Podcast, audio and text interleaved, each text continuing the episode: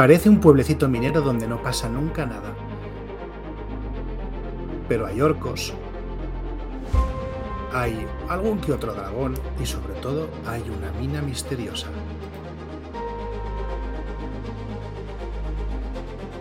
Hola a todo el mundo, os doy la bienvenida a Level Up, un podcast ofrecido por Ediciones Shadowlands, dedicado a Dungeons and Dragons en el que te echaré una mano para acercarte al juego y empezar tus aventuras en sus mundos. Yo soy Mucho Master y hoy hablaremos de la una de las aventuras más guays que tiene esta edición de Dungeons and Dragons, que personalmente es mi favorita y eh, de la cual pues me hace bastante ilusión hablar. Nada más y nada menos que la mina perdida de Fandelver y quizá un poquito del dragón del pico aguja helada, porque son dos aventuras que transcurren en el mismo sitio, en las inmediaciones del pueblecito de Fandalin. Y hablando de aventuras, os tengo que recordar, como siempre, que si entráis en shadowlands.es barra level up y os inscribís en la lista de correo, podéis encontrar un par de aventurillas que sinceramente seguro eh, que os puede venir bien para intercalar entre las múltiples cosas que hay que hacer en este lugar tan aventurero como son las inmediaciones, las postimerías de Fandalin. Y tengo que deciros que, una vez más, y como vais a empezar a ver a lo largo de estos programas, me trae una persona que me cae muy bien y una persona que además es una gran conocedora de esta aventura, igual que yo, y era importantísimo para mí hablar con ella de este tema. Leti, profa de química, ¿cómo estás? Pues muy buenas, Nacho. Eh, lo primero, encantada de estar aquí. Gracias por el cumplido. Tú me caes muy bien también a mí.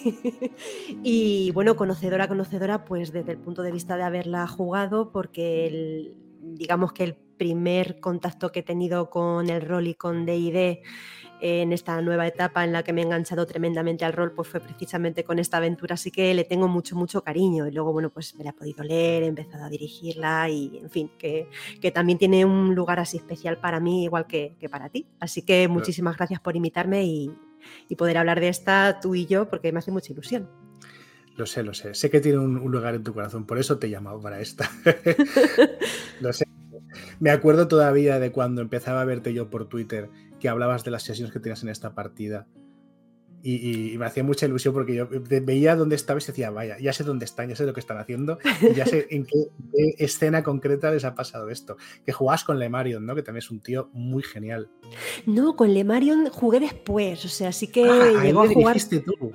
Claro, a él le dirigí, pero, pero no esta, le, he dirigido cositas de D&D, además cositas de las aventuras estas que dices que tiene Shadowlands en la suscripción. Sí, sí, sí. Y le he dirigido alguna cosa y ahora mm, estoy jugando con él Bridgewater, que, que también es de D&D, no es exactamente esto ni una aventura oficial, pero sí que con él he jugado mucho D&D, pero esta concretamente em, la jugué porque en plena pandemia mm, me lanzó un gancho rolero de Amelín, que es un un tuitero que se dedica sobre todo a dirigir de idea peques y sin conocerlo ni nada me lancé y la verdad que fue una experiencia súper chula, porque jugábamos de una manera así un poco como disfrutona, ¿sabes? Muy de risas y tal.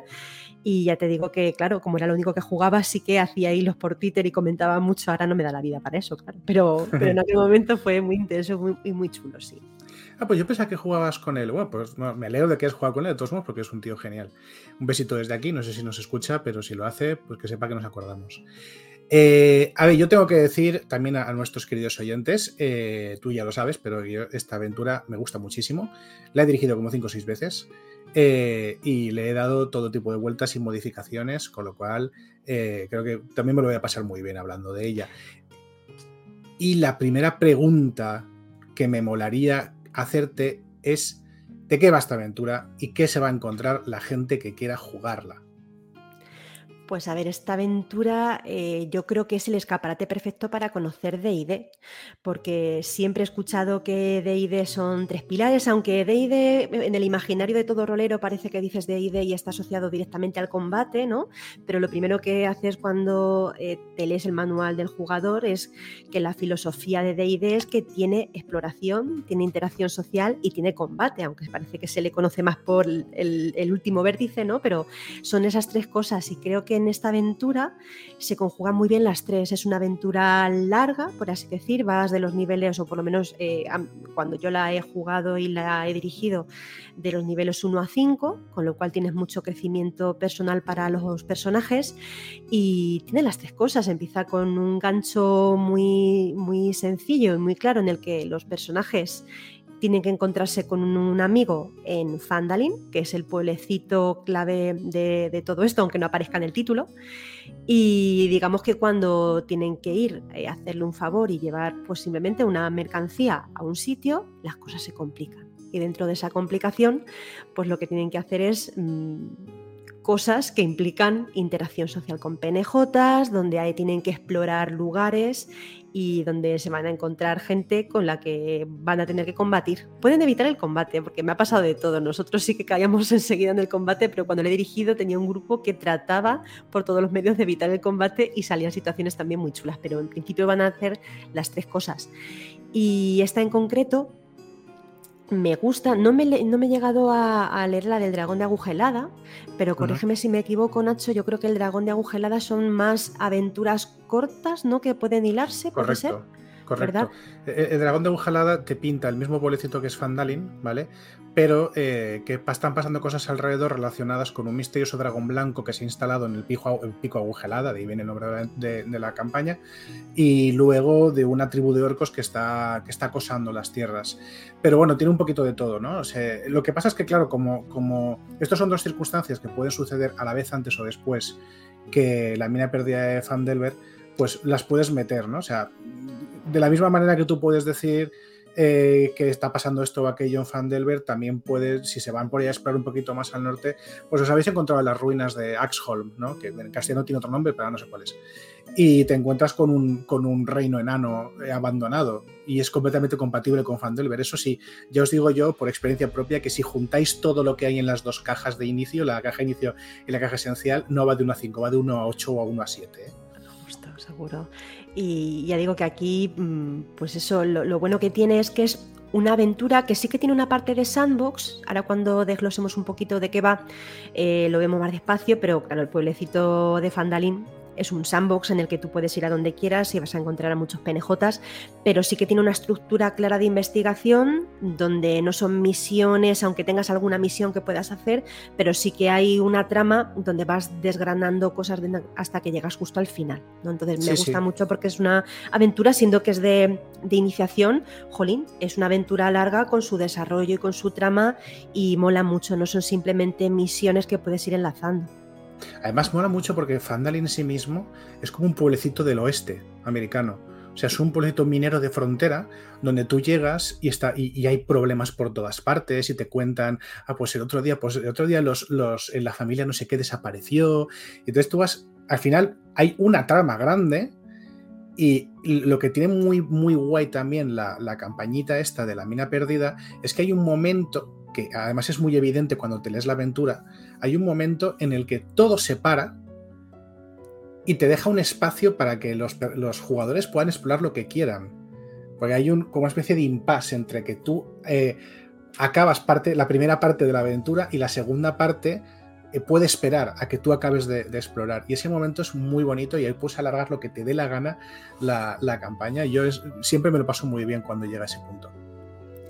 Sí, justo porque ya te digo que, al principio está muy marcado, o sea, el gancho está muy claro, en el que tienes que hacer esta misión, o sea, la típica misión de haz esto, si me haces este favor, eh, vas a recibir 10 eh, PO, 10 piezas de oro, y, y, lo típico, lo que pasa es que ya digo que las cosas se complican al principio y bueno, luego seguirás con esa misión y te llevará al pueblecito, pero lo que está claro es que el gancho que parece tal al principio luego se transforma en otra cosa bien distinta que ya toca motivaciones de personajes y te mete de lleno en la trama. ¿Cuál dirías que son los puntos fuertes de, esta aventura? O sea, si tuvieses que recomendársela a alguien, eh, ¿qué dirías de ella para picar el interés? Pues em, me parece eh, que es una aventura que es interesante, o sea, que tiene una trama que te engancha desde el principio, o por lo menos eso fue lo que me pasó a mí o lo que me ha pasado cuando la he dirigido, em, me parece que, como digo, toca los tres pilares mm, y define, sobre todo si los jugadores son jugadores noveles, enseguida cada uno va a poder probar de esas tres cositas y va a definir qué es lo que le gusta más. Entonces, las tres cosas están muy equilibradas y, le va a dar de todo a todos los jugadores independientemente del gusto que tengan, ¿no? También me parece que es una aventura que es muy personalizable, muy muy personalizable, que si tienes unos personajes con un trasfondo que se han escrito y que eh, tiene personas o tiene contactos, son muy fáciles de meter, tanto en Fandalin como si escriben un trasfondo como hice yo desde el principio, que ya fue un trasfondo dramas, en el que hay un malo maloso, pues incluso haciendo algunos cambios en la aventura te permiten meterlo. Y, eso es muy chulo para los, jugadores si, nunca han jugado a un juego de rol o a un juego de DD porque los metes de lleno en la trama. Y, y, yo que sé, que es muy chula. O sea, en general lo que más me gusta es que puedes empezarla sin saber nada de DD eh, toca todas las mecánicas básicas eh, que necesitas eh, saber para poder jugar y las va introduciendo poco a poco. Y al final, pues mm, te da lo que promete el título, te da dragones y te da mazmorras. Aunque aquí haré una puntualización después, porque yo mm, creo que, que sí, que te lo da, pero yo creo que te lo puede dar todavía mejor de lo que lo hace. Vale, me interesará, me interesará tocar ese punto. Yo estoy, estoy muy de acuerdo contigo, eh, sobre todo porque es, una aventura que eh, toca todos los palos, los tres palos principales de, Dungeons. Eh, además de esto, es una aventura que como aventura de inicio vale su peso en oro, porque me parece que expone. Además, está ambientada en los Reinos Olvidados, que también es un motivo por el cual quería hablar de ella eh, durante estas semanas, porque estamos tocando los Reinos Olvidados. Em, y también te permite, y que la propia aventura te da pie, a que metas las facciones típicas de los reinos si te apetece, porque hay un personaje que es una Centarim, hay otro que pertenece a la Alianza de Señores, etcétera. Están las cinco grandes alianzas, las cinco grandes facciones de los reinos están ahí para que tú puedas jugar con ellas si, si te apetece. Eh, eso está muy, a mí me pareció que está muy bien pensado. Yo no las he usado nunca, pero me pareció que, muy, estaba muy bien pensado. Y sí que es cierto que es muy maleable. Fíjate hasta el punto de que yo la ambienté, la última vez que la dirigí, la ambienté en Everron eh, y todo, como si, qué raro, ¿no? Y todo encajaba perfectamente, había, se estaba, no sé, como si lo hubiesen hecho. Y claro, ahí te das cuenta, ¿no? Digo, no, no es que es, no es como si, es que la han hecho para que encaje, la han hecho para que sea maleable, para que sea disfrutable y para que sea transformable según lo que tú quieres. Y eso incluye los, los, trasfondos de los, de los personajes. Así que sí, estoy muy de acuerdo contigo. Eh, diré más, eh, la gracia que tiene que ser tan transformable es que además le puedes meter, la puedes meter antes, durante, después de otras aventuras que están publicadas o que sean para ti, cambiando nombres, cambiando, cambiando lugares.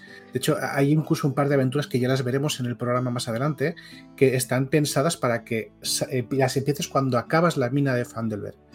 Y a mí me parece, es una idea estupenda. Sí, o sea, se nota que esto es un punto de inicio y de hecho eh, juego mucho de ID. Yo creo que prácticamente las campañas que estoy jugando largas son todas de ID y lo que más juego hoy en día es de ID. Y en otras aventuras, no mm, por no dar pistas, pero vamos, el tema de las facciones es que los arpistas yo los conocí por la mina perdida de Fandelver, por ejemplo, y el resto de facciones igual. O sea, que, es muy chulo porque te, pone cosas en la cabeza que de las que a lo mejor en el momento no eres consciente pero cuando juegas otras cosas las recuerdas y dices, anda, esto salió aquí, esto salió del otro sitio. Y es muy chulo. O sea, como, como escaparete de entrada, me parece que, es muy, muy buena, que está muy bien hecha, que tiene los ingredientes que tiene que tener. Y además, ese recorrido de jugar una trama mm, larga, o sea, larga, larga entre comillas, ¿no? Pero que, tiene desarrollo, por así decir, eh, es muy chula. Es muy chula, a mí me encanta. Diré además, eh, como punto fuerte de la otra caja, ¿vale? De la, el dragón de aguja helada, que también está ambientada en, la, aldea de Fandalin, eh, que es incluso más sencillo y maleable, es más sencilla de trabajar todavía, porque al ser un montón de historias separadas, que solo tienen en común un lugar geográfico, es muy sencillo coger una, sacarla, ponerla en tu mundo donde tú quieras, y además es que da una aparentemente mm, mm, parece que son, la mayoría son mazmorras y no lo son. O sea, hay una mazmorra propiamente dicha que es el reino de Axholm, pero luego hay una, hay una mina de gnomos que hay por ahí un bicho suelto y es casi como jugar Alien, porque hay un bicho por las galerías que, tienes que encontrar y los gnomos están medio locos. Eh, y hay otro que tienes que entrar y sacar a una persona de, un, de um, una granja que están asediando los orcos. Y realmente la cantidad de orcos que hay ahí no son asequibles para tu nivel, con lo cual tienes que entrar y sacarlos sin que te vean o luchando lo menos posible. Es que tiene bastante más variedad de, la que aparenta. Y hablando de, la mina en cuestión, de la mina en particular, eh, ya que la, aparte de jugarla, también la, la, has preparado, ¿qué consejos darías a la gente eh, que quiere preparar como, como Dungeon Master esta mina. Y a, partir de aquí os advertimos de que van a haber unos cuantos spoilers, ¿vale? Eh, no muy poderosos, pero esta parte está un poco más reservada para los Masters por si te quieres jugarla y no quieres llevarte ninguna sorpresa desagradable, igual quieres eh, pasar de aquí 5 o 10 minutillos. Pues sí, porque claro, o sea, se hace muy complicado darle consejos a alguien que la, que la va a preparar en base a lo que tú has leído y a tu criterio, ¿no? O a tu experiencia personal sin, sin entrar en detalles de, la trama. Entonces, si, si, si pasan y adelantan 10 minutitos para adelante, genial. A ver, eh, tiene muchos puntos fuertes y a mí me encanta esta aventura. Lo que pasa es que yo creo que hay cosas que se pueden eh, cocinar un poquito más y entonces ya es cuando queda redonda del todo. Eh, ¿Qué cositas? ¿Qué cositas hay? Bueno, lo bueno de esta aventura es que como eh, es la, aventura de inicio de Day de Quinta, ¿no? Y es tan extendida, ¿no? Y tan, tan global, vas a poder encontrar mogollón de información en un montón de foros y en un montón de sitios, muchísimos consejos en YouTube. Yo creo que en este caso Reddit es una fuente de consejos y de trucos y, de material tremenda, eh, con la salvedad esta de que está en inglés, ¿no? Y, hay que lidiar un poco con eso, pero en Reddit hay mogollón de información y, mogollón de, consejos para mejorarla, que fue de donde tiró mi máster cuando nos la dirigió y a donde yo me he ido cuando he querido dirigirla. Entonces, cositas que se pueden em, mejorar. El dragón, o sea, por favor, el dragón. Esto va a ser el primer dragón de, muchos jugadores de DD, ¿no? Y a mi juicio, el dragón tal y conforme está presentado es como un monstruo más, o sea, no, no le veo yo que le den esa importancia épica que tiene que tener tu primer dragón, ¿no? Totalmente de acuerdo. Entonces se queda un poco como descafeinado. En Reddit hay una entrada buenísima para hacer súper épico este dragón. Eh, entonces, eh, yo recuerdo cuando jugué este dragón que nos lo pintaron eh, como que al principio pobrecito, que estaba allí encerrado, que no sé, o sea, lo típico ¿no? del engaño del dragón, que cuando tú juegas por primera vez ni idea, o sea, tú cuando ves un dragón porque lo has visto en películas y demás, o puede que incluso hasta no. Y, y claro, darle un cierto giro, trabajar mucho la personalidad, que intente primero camelarse a los pejotas y luego zasca eh, dejarlos allí medio muertos si puede ser, porque yo todavía recuerdo esos 12 de 6, o sea, es que eso fue horrible cuando lo fijas sobre la mesa, madre mía, hizo un, un, efecto eh, que buscaba el máster, o sea, nos dejó a todos tronchadísimos. Os he, comentado que el dragón es un dragón. claro, pero o sea, eso a un, jugador que nunca ha jugado, porque esto es una aventura de inicio, no tiene por qué haber jugado nunca un, un DD, ¿no? Y vaya, vaya que si te lo, te lo trabajas un poquito hace un efecto muy bueno. Entonces, eh, cositas a tener en cuenta, pues darle un poquito más de enjundia al dragón, que se queda un poco descafinado solo con lo que aparece. También entiendo que son 60 páginas, que tampoco puedes meter mucho, mucho porque se te va, ¿no? Pero eso es una de las cosas que se puede mejorar, yo creo. Em, más cositas. Fandalin. No sé yo, mm, yo me, me miro a mí misma y digo, madre mía, yo cuando empecé a dirigir me lanzas directamente aquí y no sé cómo podría abordar, o sea, podría ser incluso agobiante para un máster primerizo abordar algo como Fandalin, que tampoco es excesivamente grande, pero que tú lo miras y, jolín, son unos cuantos penejotas con sus motivaciones, con su, en sus sitios, con sus quests, ¿no? Y entonces eso es complicado para abordar ¿no? a un, a un máster primerizo, creo yo. Por lo menos a mí me hubiera abrumado un poco si hubiera sido lo primero que yo hubiera dirigido. Es una docenita corta de penejotas, ¿eh? Sí, sí, sí. Yo sé que lo que hizo mi máster, y yo también fue lo que hice, la recorté. O sea, yo recorté algún sitio, recorté PNJs y, recortas quests. Y dices, bueno, pues mira, hacemos la aventura principal y a la misma vez que los personajes se entrenan, o sea, perdón, que los jugadores se entrenan y el máster se entrena, ya habrá tiempo de volver de nuevo a Fandalin y como dices tú, o enlazar con la otra caja de inicio o volver a presentar a los PNJs que te has dejado. Pero quizá para empezar, yo recortaría un poquito y, y diría, pues mira, si en lugar de 12 dejo a 6 y hmm. con eso vamos tirando. Tampoco son necesarios muchos más. Quizá ahora que estoy pensando yo los PNJs que te puedes encontrar en Fandalin, eh, si le quitas los malos, los villanos que hay allí, eh, ya que hay como 7 u 8 personajes. Y luego realmente algunos pueden estar perfectamente de fondo. O puedes unir a dos personajes en uno. En, el sentido de que puedes eh, prescindir de uno y que dos de, esos, de esas tramas te la den el mismo personaje porque son prácticamente iguales o paralelas, ¿no?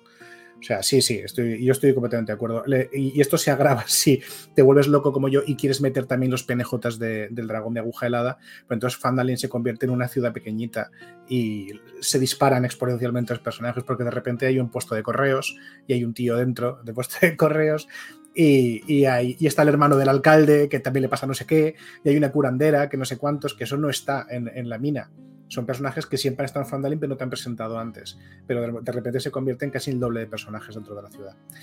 Eh, y lo del dragón, es muy interesante que digas eso porque a mí el dragón siempre me ha parecido súper, súper soso, eh, narrativamente hablado. Eh, es un dragón, el dragón es un dragón, ¿de acuerdo? Y aparte es un desafío 6, que no es ninguna tontería para el nivel al que están los personajes, que puede ser perfectamente un desafío letal y ya el planteamiento de, ese combate te lo, dice la aventura, con un poco cómo llevarlo para que no se vayan todos a, hacer gárgaras.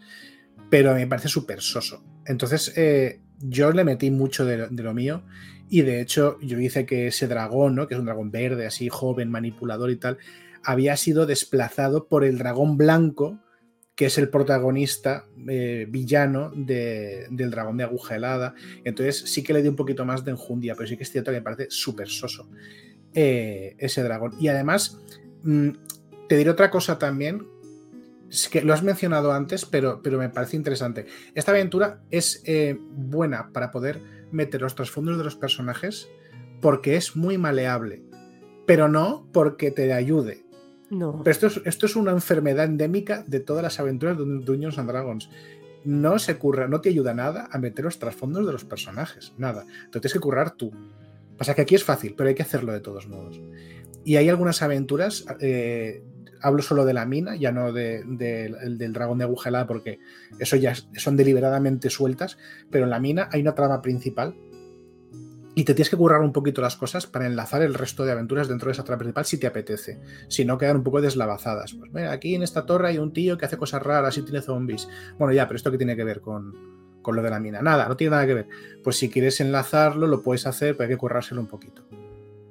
Sí, ahí el máster tiene que hacer un poquito de labor. Por eso digo que para empezar, pueden ser cosas que se pueden resistir a alguien que no tenga ni idea, o por lo menos cuando yo la dirigí por primera vez fue algo que me costó, que si ya llevas mucho rol a las espaldas no tiene nada, porque es mm. muy fácil meterlo, pero vaya, que se agradecen unos consejillos para decir, mira, ten en cuenta que los malotes de la aventura son este, este y este, mira los trasfondos, o sea, yo por ejemplo, cuando la jugué, eh, Gundren, Busca Rocas, eh, era el primo de mi personaje. Yo llevaba una guerrera enana y entonces, claro, tú imagínate al principio cuando te encuentras todo el pastel y sobre todo en la última parte de la aventura cuando llegas a la cueva del oleaje, eh, el drama, el drama que te encuentras con todo esto, ¿no? Pero vaya que eso es una cosa que es un trabajo del máster. Y ahí que es fácil de hacer, pero, pero tienes que curártelo un poco porque no te dan indicaciones de cómo hacerlo. Que hablando de la cueva del oleaje, hay mazmorras en esta aventura que son una carnicería total, ¿eh? Como no, vayas, con, vayas con cuidado. Pero mazmorras y no mazmorras, porque yo estoy pensando en el asalto de los goblins mm, de la primera parte. O sea, cuidado, porque nosotros estuvimos a punto de caer. Sí, sí, sí, sí. el asalto de los goblins. Sí, sí, pero bueno, ojo, son unos goblins, pero ojo con ellos. Pero es que luego, cuando sigues a esos goblins, está la primera caverna la, la, la Hideout, que no sé cómo se llama, creo que es Peña Mandíbula o una cosa así, ¿no? Boca Peñasco. Boca Peñasco. El, escondite es Boca Peñasco, que como vayas cargando de frente, Adiós. esa mazmorra, no, no sales en la 2, ¿eh? O sea, Y no solamente eso, es que el, jefe de esa mazmorra es mortífero. Es que, es que se supone que vas a nivel 1 y ese bicho es muy, muy mortífero. Pero igual que la, cuando ya estás a nivel 4 o 5 en la, la cuadra oreja, que es la última mazmorra, hay cada cosa ahí dentro que dices, pero ¿qué cojones ha pensado esto? O sea, yo, tuve que, yo tuve que tunearlas las dos y ir con muchas advertencias de decir, oh, esto parece tal, lleno de enemigos, tened cuidado, no sé cuántos. Y, y aún así tuvimos un par de desgustitos, ¿eh? Sí, ¿no? Y además eh, se me viene a la cabeza de la, de la cueva del oleaje esa calavera llameante. Sí, justo. justo, justo. Pero ¿sabes qué pasa? Que nosotros ya íbamos, íbamos nerviosos y veíamos eso de lejos y no nos gustó nada. Y lo que hicimos fue ir sin. sin porque además jugábamos em, sin el mapa. Tú imagínate jugarte la, la, cueva del oleaje sin un mapa teníamos, íbamos mm. proyectando un paint y ahí el máster lo iba un poco dibujando, que también está bien, porque tú vas deambulando por túneles y no tienes ni idea de lo que te encuentras ni lo que detrás está. Entonces, mm, tirando para adelante y para atrás por los caminos para tratar de, rodear mm, y no pasar por ahí, porque nos asomábamos, pues de lejos ves la, la calavera me cago en la leche, te dabas la vuelta, tirabas por otro lado. Yo creo que por aquí, entonces era intentar seguir avanzando porque teníamos que llegar al punto en el que creíamos que estaba el malo maloso pero va paseando y no encontrando la calavera, porque digo, esto tiene muy mala pinta. Ahí no queremos entrar. Ya te lo garantizo yo, que tiene que es. Bueno, ya lo has leído, ya sabes lo que es la calavera. Una cabronada. Pero es que, ojo, es que en las dos habitaciones más hacia allá hay otro bicho también, que es una salvajada. Que dices, pero ¿cómo le sacas esto a estos chiquitos, por favor? Que, que son de nivel 5, acaban de llegar. Jolines.